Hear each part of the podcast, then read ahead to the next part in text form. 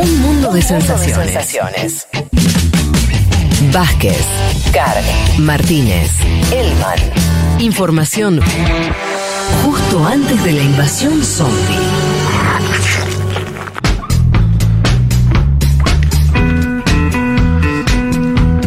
Bueno, vamos a arrancar con el panorama de noticias. Nos vamos a concentrar bastante en América Latina, por lo menos en este en esta primera parte.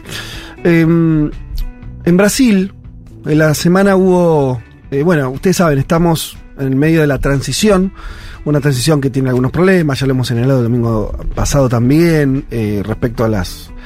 eh, sobre todo a lo que se va a jugar el próximo gobierno de, de- Lula respecto a su perfil económico y demás.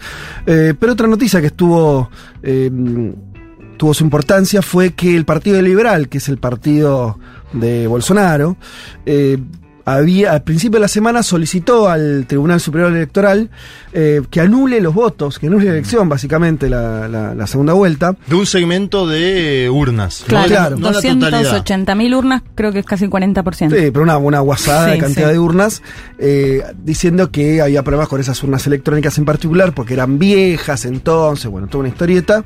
Eh, y eh, bueno, entonces el partido se presentó a la justicia diciendo que habría encontrado pruebas concluyentes, estoy citando, de mal funcionamiento de las máquinas de votación electrónica.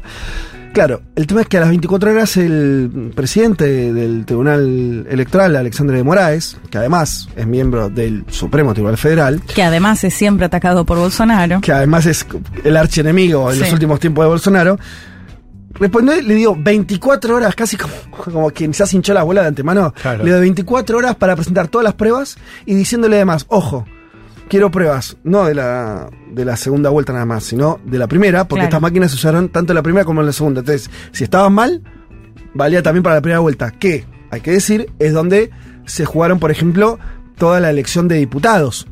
Donde ese partido, de hecho, el Partido Liberal, cosechó un inédito. 99 diputados, la bancada más grande desde el 94. Claro, Entonces en ese mensaje le dij- le dijo, mirá que vale también para la elección donde vos sacaste eh, esos 99 diputados y 14 senadores, creo. Em, y finalmente el miércoles, o sea, todo muy express, Sí. el tribunal directamente desechó el pedido, desechó la, la- la- la- la cuestión presentada por el Partido Liberal e incluso le hizo una multa de 20, casi 23 millones de reales al partido. ¿Viste la cifra? ¿22,9? Sí. La lista de Bolsonaro, la 22. Sí, bueno. Entonces, eso es lo que salió a decir el PL, es un poco forzado, bah, no sé, qué sé yo. Bueno, Toda la izquierda brasilera festejando que sean Sí. 22,9 millones. Sí. Eh, porque además una de las pruebas era un informe de Eso.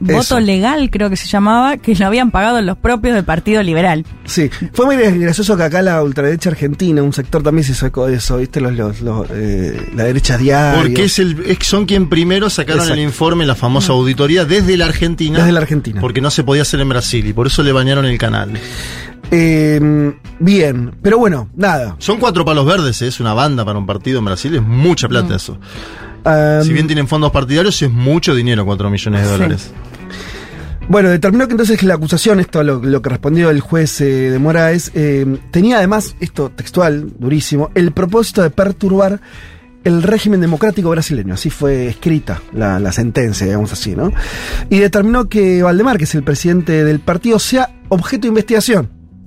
O sea, Maduro no le podía dar, ¿no? Sí. Como por todos los costados. Lo desechó, le cobró una multa, le dijo al presidente del partido, ojo, que te vamos a investigar a vos. Eh, y terminó diciendo entonces que los argumentos del solicitante, por lo tanto, son absolutamente falsos, ya que es totalmente posible rastrear urnas electrónicas de modelos antiguos, porque ese era el, objeto, digamos, la, formalidad de la acusación tenía que ver con que este grupo de máquinas eh, era un modelo más antiguo que las otras, entonces no podía rastrearse el voto. Bueno, esto fue lo que fue desechado.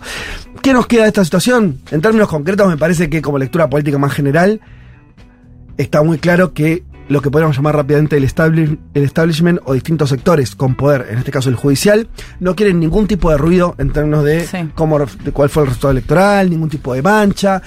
Que Bolsonaro no pueda meter ningún tipo de cuña en este proceso de entrega del poder. Me parece que esa es la señal más clara, más contundente, ¿no?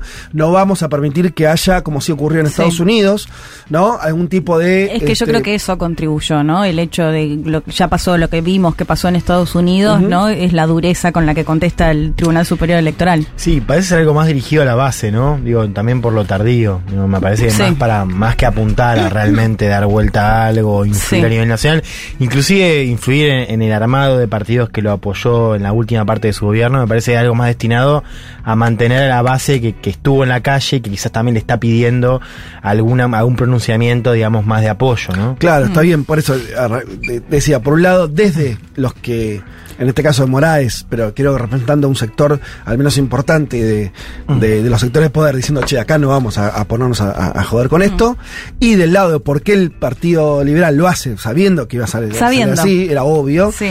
eh, está bien lo que dice Juan, eh, suscribo, hay una idea de empezar a dar algún tipo de discurso a, a una base que se había movilizado, que después Bolsonaro, de hecho, no pudo acompañar eso, o no pudo, no quiso, dar un poco lo mismo, ¿no? Manifestó cierta, ¿se acuerdan la primera vez que salió con un discurso muy breve, diciendo, mm, eh, como, Hablando de injusticias igual. hablando de injusticias, pero diciendo que no Y podían bloquear caminos. No rutas, pero sí avalando las manifestaciones que estábamos viendo en sedes militares Claro. que no reconocían la victoria de Lula. Eso se desinfló. Esas manifestaciones, digo, no, no, no, no siguió habiendo un caldo de cultivo ahí. Y entonces aparece esta presentación del partido, ¿no? Como una forma de decir, nosotros vamos a ir diciendo que acá hubo, hubo algún tipo de fraude, nos van a decir que no, pero va a ser un gesto a nuestros votantes, ¿no? Que en Brasil, la fake news de que a Bolsonaro le robó la elección está a la orden del día. Sí. O sea, para decirlo de otra manera, hay millones de brasileños que creen que ganó Bolsonaro.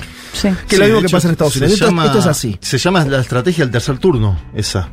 La estrategia del tercer turno es seguir disputando culturalmente, que es lo que hizo Donald Trump también, ¿no? Eh, en definitiva, bueno, en Estados Unidos es una elección sin doble turno. Por ejemplo, ayer Gilberto Gil abucheado en el partido, esta semana digo, abucheado en el partido de Brasil en Qatar.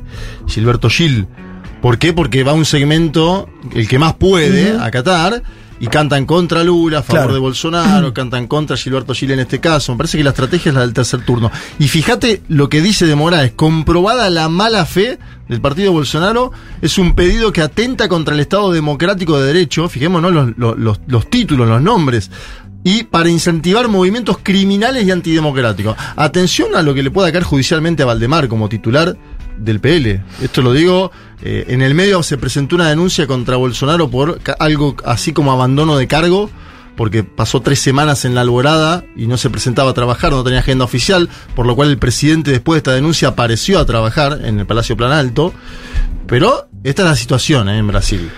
Hay una construcción de una cultura política también, en ese sentido, ¿no? Lo que estamos viendo es, por lo- lo- lo- los datos que estamos dando, no va a tener ningún tipo de margen, me parece, Bolsonaro ni su partido para entorpecer la, transición. Pero sí hay una construcción de una cultura política bolsonarista, o como querramos llamarlo, de extrema derecha, que va a tener estos tópicos, y que me parece que vamos a ver esto también, va a ser importante cuando empiece el gobierno de Lula. Lo decíamos antes, ¿no? Que una. Hay que ver si es una ventaja o desventaja, queda por ver. Si Lula le va a servir contar con un bolsonarismo muy concreto, con, con- con estos señalamientos de que la elección fue amañada y demás, como forma de mantener su propia Claro. frente electoral, que no está fácil, Sí. porque también vemos que ya dentro de, eh, de su propio frente se le disputa quién va a ser el ministro de Economía, cuál va a ser la línea este, política general. Entonces, ¿le Sí. va a servir o no? Que Claro, que, un- que en campaña sirvió, digamos, ¿no? Porque era un poco plantear, Exacto. bueno, miren que de la otra vereda está el fascismo. Una cosa es campaña, cuando sea gobierno. Por eso Sí. digo, yo me lo pregunté, me lo sigo preguntando. Mm. ¿Le servirá tal vez que haya un reducto bolsonarista que le sirva como para, para mantener una alianza, diría, no solamente política, no solamente electoral, sino social, socioeconómica, ¿no? Eh, donde hay grupos de poder, empresarios, para que sigan apoyando a Lula, o eso se va a reacomodar, o el bolsonarismo estará, estará recuperando sectores de poder, veremos.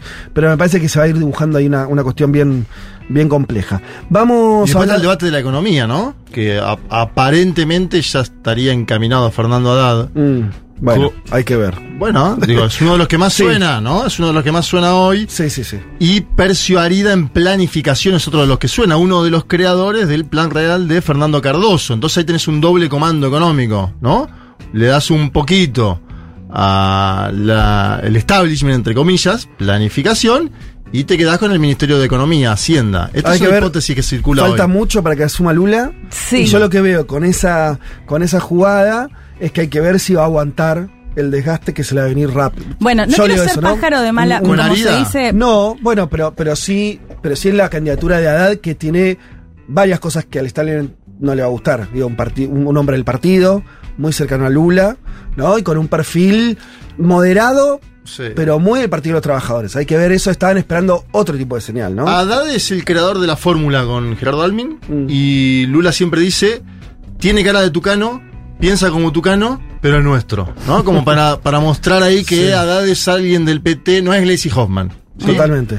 Digo, no quiero ser pájaro malagüero o alarmista, pero cuando pasó esta situación similar, elección en noviembre en Estados Unidos, Asunción en enero, en Estados Unidos se suma el 20 de enero, que se acuerdan que justo no estábamos Sí. cuando fue la toma del Capitolio, ahora es un enero nuevamente, esperemos que sea un enero tranquilo. Bueno, yo creo igual estas señales. No van a llegar a nada. No, y- no, que ves señales donde le están pisando la cabeza a, a Bolsonaro. Digo, no parece un tipo que, ¿no? que esté teniendo una fuerza. para- Institucionalmente, eh, claramente no, no va a suceder nada, me parece que nada va a impedir que asuma Lula. Me parece que la mirada está puesta eh, justamente en estas bases, ¿no? Claro. Y también en que, en que Lula suma. Por eso también es importante lo que nombraba Juanma de lo, lo- todo lo que se está moviendo en términos de presiones a Lula. Hmm. Entras a, a los medios y todos los días ahí también muestras de mucha presión, ¿no? Para que Lula sea un gobierno centrista. Sí. Entonces, ahí hay toda una cuestión, sobre todo en, en vinculado a guita, presupuesto para, para la para el, el- todo lo que tiene que ver con la protección social. No se está discutiendo mucho, en fin. Eh, veremos en las próximas semanas, pero eh, es por ahí por donde se juega la, la cosa en Brasil. Vamos a Bolivia un ratito, donde finalmente la novedad de las últimas horas diría es que se levantó el paro eh, cívico de Santa Cruz, finalmente, después de 36 días, ¿no? un paro histórico Sí. por la, la- la duración. Cuando decimos paro, para entenderlo bien, es que había cortes, impedía la actividad económica de lo Claro. que era el- lo que es el departamento, o sea, la, la provincia eh, de Bolivia que mayor empuje económico tiene. Entonces fue como frenar el motor económico de Bolivia Sí. durante más de un mes. Eh, finalmente se levantó. Eh, se levantó a partir de que la Cámara de Diputados también, esto lo hizo el día viernes, si no me equivoco, votó al final eh, una ley que era pedida por la oposición, negociada con el oficialismo, en el cual el censo finalmente, que es lo que se estaba discutiendo, cuándo se va a realizar el censo que va a determinar cuánta gente vive en cada departamento y por lo tanto cuántos escaños le corresponde a ese departamento y cuántos recursos, eh, se va a hacer el año que viene, en el, no, perdón, el 24, pero que va a impactar en las elecciones del 25. ¿sí? Claro. Es- entonces, por un lado, la fecha se acepta la fecha que quería el propio gobierno, que decía no Mm. se puede hacer en el 2023, no, no, no se llega a tiempo y demás, eh, pero al mismo tiempo que el resultado de, esa, de ese censo impacte las elecciones del 2025, que era lo que reclamaba la, la oposición. Eh, entonces, por un lado, bueno, todos intentan verlo como ganancia para su propio. Sí. Por un lado, claro. el- el- lo- los cívicos de Santa Cruz dicen, bueno, se logró lo que queríamos, no era lo que ellos decían, porque ellos querían el, el adelantamiento del censo, pero va a impactar en las elecciones del 25, y del lado de Arce dicen, es lo que siempre dijimos nosotros, Sí. que íbamos a retrasar un tiempo la realización del censo, pero que iba a ser eh, para. Claro, porque para recordemos que el 25. censo se tenía que hacer este año. 22, ¿no? Y el- en definitiva, el tema, el planteo de Santa Cruz era que estén estos resultados y que impacten la ele- elección de 2025. Sí, hay una discusión ahí si el, si el gobierno de Arce está eh, haciendo, retrasando el censo, no iba a asumirlo como parte de. o sea, si no iba a jugar el 45, nunca dijeron eso, Hmm. ¿entendés? Eh, digo, eh, concretamente. A lo- igualmente, más allá de esta cuestión muy, muy técnica, si se quiere, Sí. obviamente que acá hay una disputa muy importante, pensemos que estamos saliendo. El gobierno es un Sí. gobierno nuevo que sale de, eh, de- del golpe de Estado, el 19 y demás y ya se encuentra con un foco de resistencia muy importante. De Sí. hecho, la salida de este, eh, vamos a leer un- un- algunas declaraciones que son importantes. Eh, la línea un poco de lo que estuvo diciendo uno de los referentes, bueno, me refiero a Rómulo Calvo, que es el presidente del Comité Cívico, dijo, no hemos perdido, sáquense eso de la cabeza, hemos ganado, hemos cambiado el escenario político del país. Y lo que ya están diciendo muchos es que lo que se pone en discusión acá, lo que empieza, lo que va a empezar a poner en discusión el, el- Frente Cívico de Santa Cruz es que Bolivia se convierta en algún momento en una federación. Ojo, porque ahí está la idea del separatismo, la idea de que, de que cada departamento tenga cada vez más autonomía, es un poco lo que se están jugando en el mediano plazo. Y eso es un desafío, obviamente, muy importante del poder eh, nacional, el poder central. Eh, al, mismo al, al tiempo hay que decir dos cosas. Por un lado, falta que lo apruebe el Senado, esta ley. Y donde- en diputados costó, eh, porque fue una semana bastante eso, conflictiva. en, eh, iba a decir esto, en diputados se quebró en la bancada del MAS, hubo algunos sectores más vinculados a Evo Morales que votaron en contra de esta ley, otros a favor, los que votaron a favor votaron con la oposición, para decirlo muy al oeste, algo parecido a lo que pasó en la Argentina cuando fue el la, la ley del Fondo Monetario que Sí. el Frente de Todos... la un- dura, si querés, estuvo. ¿Cómo? No, que la ala dura, si querés, Mm. no acompañó. Y... Exacto. Y, y el sector que respondía más al gobierno votó con la oposición. Eh, y ahora falta que se vote en el Senado, donde los senadores de Evo Morales son tienen más votos incluso que en el, el- en diputados. Habrá que ver ahí qué, qué sucede, si votan esta ley, no la votan y demás. En un contexto donde el propio Evo salió muy crítico también a, a plantear este que esto era una especie de contubernio eh, entre el gobierno y la derecha. O sea, Eso tiene que ver con la interna del movimiento al Claro. socialismo en la Cámara de Diputados. Agrego dos cosas. Uno, eh, hay un sector de Santa Cruz eh, muy enojado con Calvo, ¿sí?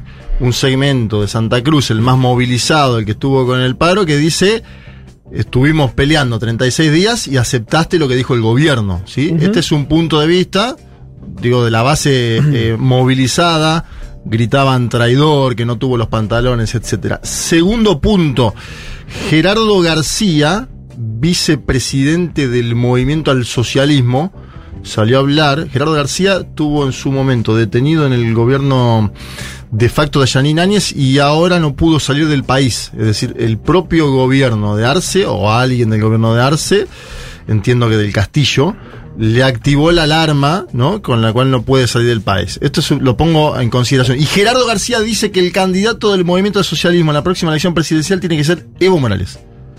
Es decir, contesta eso, contesta algo que le pasó en términos judiciales y demás, diciendo, ¿saben qué? Públicamente, eh, lo dijo. El próximo candidato tiene que ser Evo Morales, vienen a mí, me tocan la puerta y me dicen que tiene que ser Evo Morales. Bueno, esto ya abre esta interna que de la que mencionábamos semanas atrás, donde también participa obviamente David Choquehuanca, que él dice, quiero ser yo el candidato, porque tendría que haber sido yo cuando se eligió en Buenos Aires a Luis Arce. Y por otro lado, Evo Morales que dice, yo gané la elección, me hicieron un golpe, ¿no? Están esas dos tendencias dentro del movimiento al socialismo, hay que ver qué actitud toma el presidente Luis Arce Catacora, que como decíamos es un presidente con buenos indicadores económicos también. Ahí está el problema, sí. No, no, eh, quería completar algo el tema de mm, geográfico para pensar la protesta. Digo, y hay Sí. un dato que no es menor, eh, que es que la protesta no se, no se extendió, digo, el paro, ¿no? También para pensar. Uno de los objetivos de Santa Cruz era claro. que se nacionalizara y otros departamentos eh, lo asumieran como propio. Sí, lo Sí. pensaba, por eso que decías vos acerca de que cada uno tenía como, llevaba agua para su propio molino. Y a mí me parece que el gobierno sí creo que tiene algo claro para festejar. Eh, o, o no sé si para festejar, pero cierto alivio quizás, que es que eh, el paro cívico que en principio ya ha sido convocado para el resto del país también, no logró desbordar, salvo algunas expresiones en Potosí y en otros lados, fue una cosa muy cruceña y creo que confirma algo que hemos visto en la elección de, de, de ¿cuándo fue? 2020, la de Arce. 2020. 2020. Octubre. Eh, que es que Camacho y, y toda ese, ese, esa, esa derecha cruceña es muy fuerte en su lugar, pero no tiene capacidad, o sea, se ve el resto del país como una agenda muy local. Ahí es donde está el problema también. Si vos tomas eh, la historia de los últimos, no sé, 15 años de que empezó, si querés, eh, el MAS como gobierno, ellos llegan a la reforma de la Constitución, Sí. que fue unos añitos después, 2008, 2009, eh, también junto con una rebelión también regional, ¿se acuerdan en un momento? Evo no podía viajar a Santa Cruz, por ejemplo, ¿no? Digo, Santa Cruz desde hace mucho tiempo tiene una Claro. estrategia, Ahí era la famosa media luna, igual, acordate que eran Claro. otros departamentos también. Sí. Pando y Tarija. pero siempre el centro fue Santa, Santa Cruz. Cruz es centro. A lo que voy es, vos tenés una historia larga donde hay una disputa. En la medida en que el gobierno, para decirlo a lo bestia, los indígenas ocuparon el gobierno central eh, en Bolivia, tuviste la derecha en una estrategia que le, siempre le fue mal en términos nacionales, incluso puedes verlo con el gobierno de Áñez, ¿no? El golpe de Estado, les, les va mal. Eh, y como decía Juan, le va muy bien en su. eh, eh, Claro. concentrando sus fuerzas en Santa Cruz. El dilema histórico, que hay que ver cómo se soluciona, si es que se soluciona, es que ese departamento es el principal. Claro. Es el principal en términos de población, por eso toda la disputa por el censo, es el principal en términos económicos, ¿no? Y esa es una tendencia de los últimos 30 años. Entonces, ese poder indígena, popular, de, ¿no? Eh, ¿Cómo va a ser para condicionar de alguna manera o para mantener unida a Bolivia bajo, bajo sus liderazgos, que es lo que el- el- el- ese bloque histórico indígena popular no quiere eh, renunciar, y está muy bien que no lo haga, pero en un contexto donde se ve que hay un dinamismo económico y social que empieza a pasar por Santa Cruz. Y ahí hay un- una no resolución, digo, hay, hay que ver eh, una estrategia que se dio al MAS, que fue inteligente, pero hasta ahora no le dio los resultados, es condicionar y al mismo tiempo también construir políticamente en, en Santa Cruz.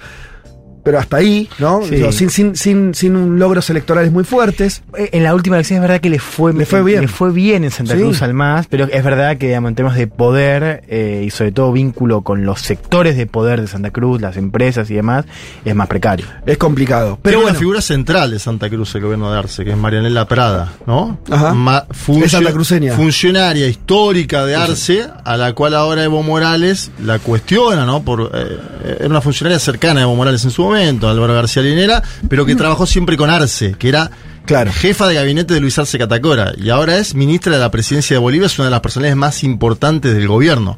Entonces ahí también hay un vínculo, cuando desde Santa Cruz se dice, el gobierno de Arce no nos tiene en cuenta, sale de manera Parada a decir, muchachos, yo soy de Santa Cruz, así que atención a la construcción también de esa figura política. Y, y hay que ver ahí, no me queda claro. Yo creo que este día, este- esta situación, a ver, el gobierno de Arce lo que hizo fue, me parece, tuvo una estrategia, digo, le costó 36 días de pare y demás. Como bien dice, finalmente ganó en algún punto porque desactivó la protesta eh, y no renunció un poco a, lo que era eh, una, una de sus. de- eh, de sus objetivos, que es que el, que el, que el censo no se haga ahora. Eh, la postura de Evo no me queda tan clara. Sí que hay un enfrentamiento muy fuerte dentro del MAS, de Evo con Arce. ¿Qué piensa Evo respecto a los cruceños? ¿Hay que hacer ahí? Si lo que él quería, qué es lo que él hubiera querido hacer, a mí no me queda muy claro como planteamiento, es más ambiguo, porque hay tweets de él, digo tweets es lo que más claro cuando fijo una posición, eh, era Primero le pidió un acuerdo, hace tiempo atrás, ¿se acuerdan ustedes? Ahora critica la ley. Bueno, está medio extraño esa, esa posición Sí. ahí, ¿no? Si es, si es con mayor, le pidió mayor confrontación o una, o una negociación, no se Claro, entiende bien. es difícil también leer, por eso digo, eh, creo que también eso hace que hoy para muchos observadores, si querés, no sé qué, qué pasará dentro del MAS, pero digo, se lo ve como una jugada quizás más, no narcisista, pero digamos, sí más de, de juego propio de poder, la Sí, sí. ¿no? Por ahora se ve- por la ambigüedad, claro, digo, Porque cuando lo pones, por ejemplo, en un conflicto concreto, que es Exacto. este, su posición, yo digo, no la termino, no, no, no, no saco una conclusión muy lógica de cuál era, ¿no? Eh, y veremos lo que va a pasar en el Senado. Está Andrónico ahí, una figura muy. es el presidente del Senado y es eh, un evista. pero que también parece que se distanció de Evo, ¿no? Bueno, por eso, habrá que ver hasta qué punto. Eh, eh, complejo el, complejo el escenario. el problema de diputados es que Evo pierde, la- lo contamos acá, perdió la presidencia semanas atrás, Sí. eh, cuando se votó de forma extraña, ¿no? Se formó la vicepresidenta del cuerpo, formó quién va a hacer la sucesión, y Evo denuncia, la verdad que es fuerte escucharlo, pero denuncia un acuerdo de los renovadores del MAS, es decir, el sector de. Choquehuanca y algún aliado a Luis Arce, con Comunidad Ciudadana, creemos, es decir, parte de la oposición política, digo, Mesa, por Sí. dar un, un- un nombre y apellido. Entonces es complejo el escenario, ¿eh? Por eso, habrá que ver cómo, cómo continúa. Hay un meme que salió en el. Al final viste la política. Todo se resume en memes, Exacto. sí. Y el meme me pareció que eh, resumía un poco, que era un meme cruceño. O sea, eh, lo publicó de hecho el, el- el diario El Deber, que es un diario. Sí. Si vos querés ver la posición de los cruceños, entra al Deber y te lo encontrás en dos segundos. Está, está muy claro, muy expresado y es un diario regional. Se hace justamente en Santa Cruz. Y dijo: ¿Vieron ese meme donde está. eh, de, eh, eh, creo que es Bart el que está dice, estoy confundido, ¿es un final feliz o no es un final feliz? ¿no? Y, y termina diciendo, es un final. Es un final, Fin, muy bien. Y basta. ¿no? Y es algo así, ¿no? O sea, se terminó, por lo menos este capítulo de, de la disputa se levanta el paro. Eh, últimos minutos del panorama, por lo menos de este capítulo, eh, algo que también es muy importante de, la- de lo que está ocurriendo en nuestra, en nuestra región, que tiene que ver con el avance del diálogo entre eh, oficialismo y oposición en Venezuela, con resultados concretos, además. Eh, este mismo sábado se reanudaron las conversaciones. Eh, ustedes saben, el Noruega es oficia ahí de mediador, se llevan a cabo en México el, eh, lo que se llama, firmaron el segundo acuerdo parcial para la protección del pueblo venezolano. Este es un título rimbombante que tiene estos acuerdos. Básicamente lo que logró el gobierno de Maduro es el inicio para destrabar dinero. Vamos a lo concreto. Venezuela, cuando pasa el mundo a reconocer a Guaidó, buena parte de Occidente, le congelan activos, ¿no? Los yanquis congelan parte de los activos, el Banco de Inglaterra tiene, No le deja sacar el oro. tiene el oro ahí trabado. Se habla de que son entre 3.000 y 5.000 millones Es de dólares. bastante guita, ¿eh? Es mucha guita. Mucha guita. Es Para mucha. un país en crisis es, Es mucha un guita. montón de plata. Así que nada, se empieza a destrabar eso, que es un poco, básicamente, era lo que pedía Venezuela para sentarse al largo de la oposición. Sí. Y esto, la estrategia de Venezuela fue muy clara. Es decir, Mm. ¿ustedes que quieren que hable con la oposición? Bueno, ustedes que son los que le dan el aire a la oposición, o sea, gobierno de Estados Unidos, Unión Europea, eh, Reino Unido, destrábeme primero la guita y levántenme las sanciones, que también es lo que viene ocurriendo.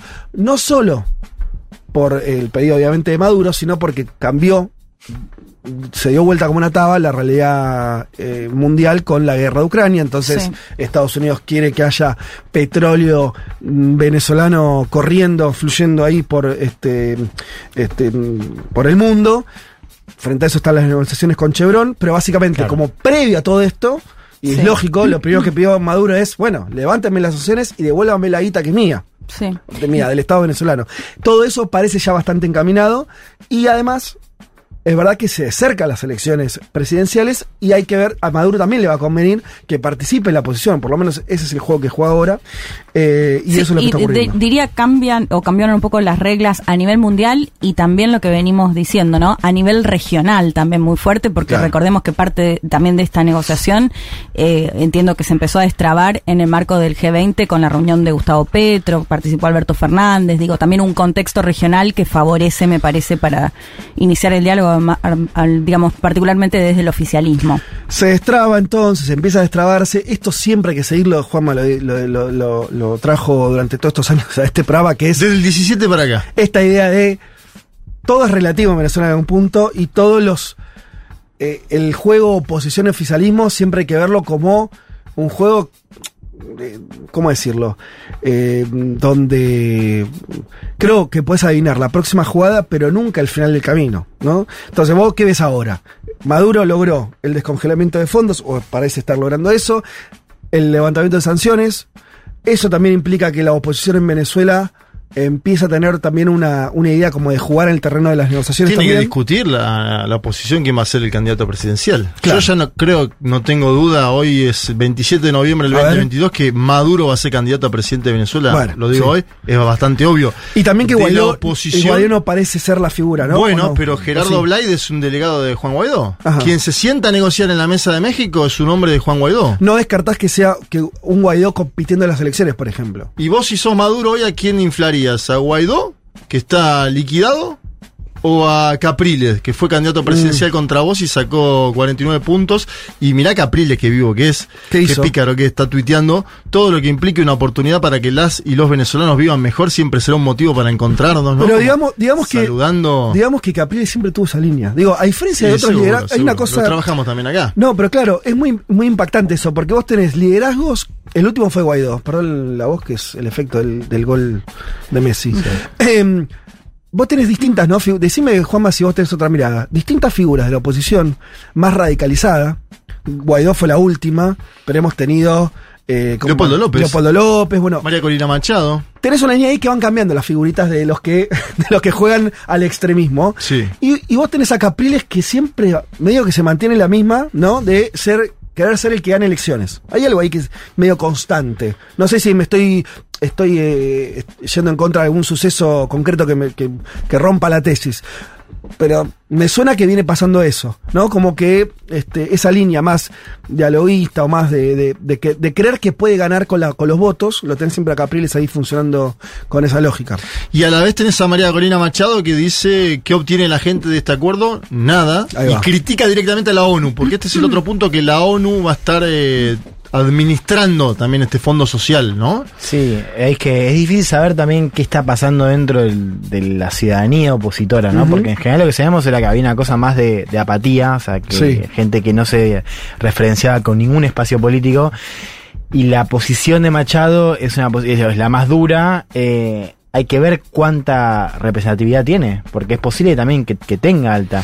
Y ahí hay un tema que no es menor, que la, que la recién eh, eh, veía que ella lo estaba comentando, que es en las primarias Sí. de la oposición y en las elecciones, ¿qué pasa con los migrantes? Porque Claro. ahí tenés un bloque enorme y ahí en general digo, se supone que tenés una postura quizás más dura, digo, es muy diferente a los que se quedaron en Venezuela y los que se fueron, que son Sí, no votan. cinco Los millones. que no viven en Venezuela no votan. Eso Claro. está. eh, no creo que Maduro renuncie a esa, a Bueno, esa línea. ella ¿no? lo está, claro, ella lo está pidiendo, Claro. hoy parecería que no, pero digamos, ahí tenés también una Sí, discusión sí. que va a impactar mucho en, el, en las reglas electorales.